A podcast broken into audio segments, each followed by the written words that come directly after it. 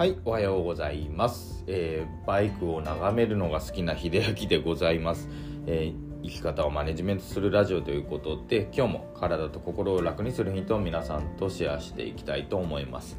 まあバイクを眺めるのがって言ったはもののまだ自分はバイクを購入してないんですね。ただあの街中でねやっぱり自分が車を運転しててすれ違ったりとかバイクのショップの前を通り過ぎるとあああれ欲しいなとかあれ借りてみたいなと思う次第でございます。まあちょっと先日ね免許受かったばかりなのでまあ運転技術がなまらないようにねまたまあこの寒さがね一旦通り過ぎてからうんレンタルバイクを借りようかなと思っております。ということで今日はねあの冬の養生法ですね。あのどうやって体をねあの扱って大切に過ごしていくかっていうのをねちょっとお話していきたいなと思います。あの冬になって特にそうですけどもあの年末年始でねあの体をいいたわってない方がすごくおられると思います。ねこれどういうことかというとまあ暴飲暴食はもちろんそうなんですけどもあの休みだった人以外の方もですね要するに仕事だった方もね多分食生活若干乱れてはないでしょうか。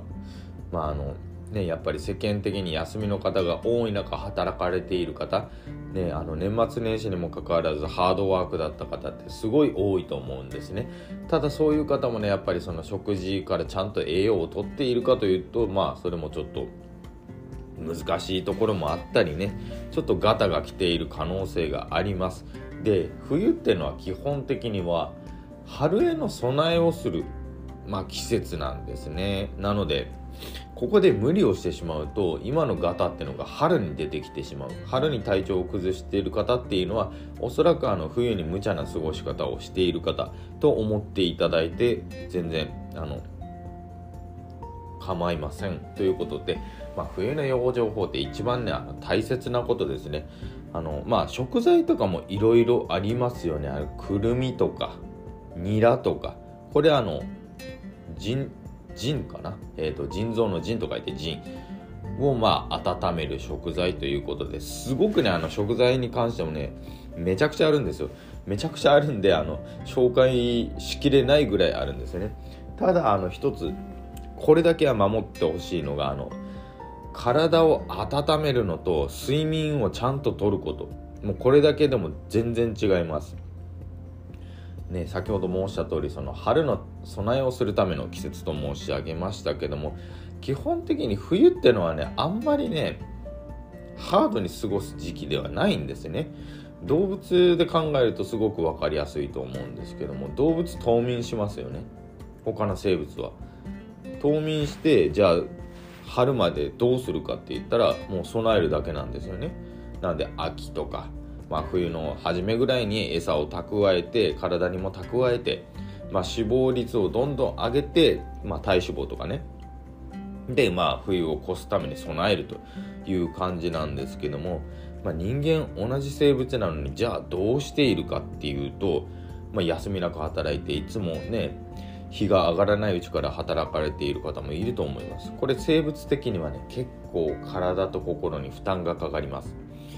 なのでまあそれはやむを得ない点でもあるかもしれませんがあの一番気をつけていたいいただきたいのはあのとりあえず体をお風呂等で温める。あの、まあ、入りすぎはよろしくないんですけどもちゃんと温めてあげる。で2つ目がちゃんと睡眠をとる。まあ生物的にもねあの冬の期間はねあの早く寝ないとダメらしいです。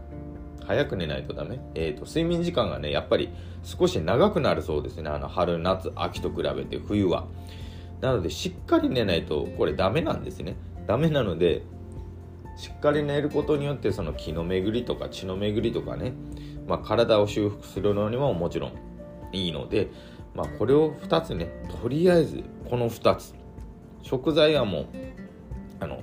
何でしょう。まあ、生活の日々の生活のまあ食事の中で取り入れていただけたらいいんですけども、まあ、その数を網羅するのにもねなかなか難しいですしまず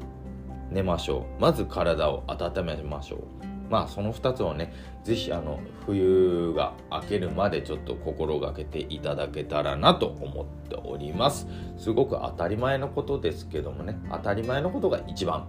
大事になってきますので是非ご参考にしてみてください。最後まで聞いていただいてありがとうございました。それではまた。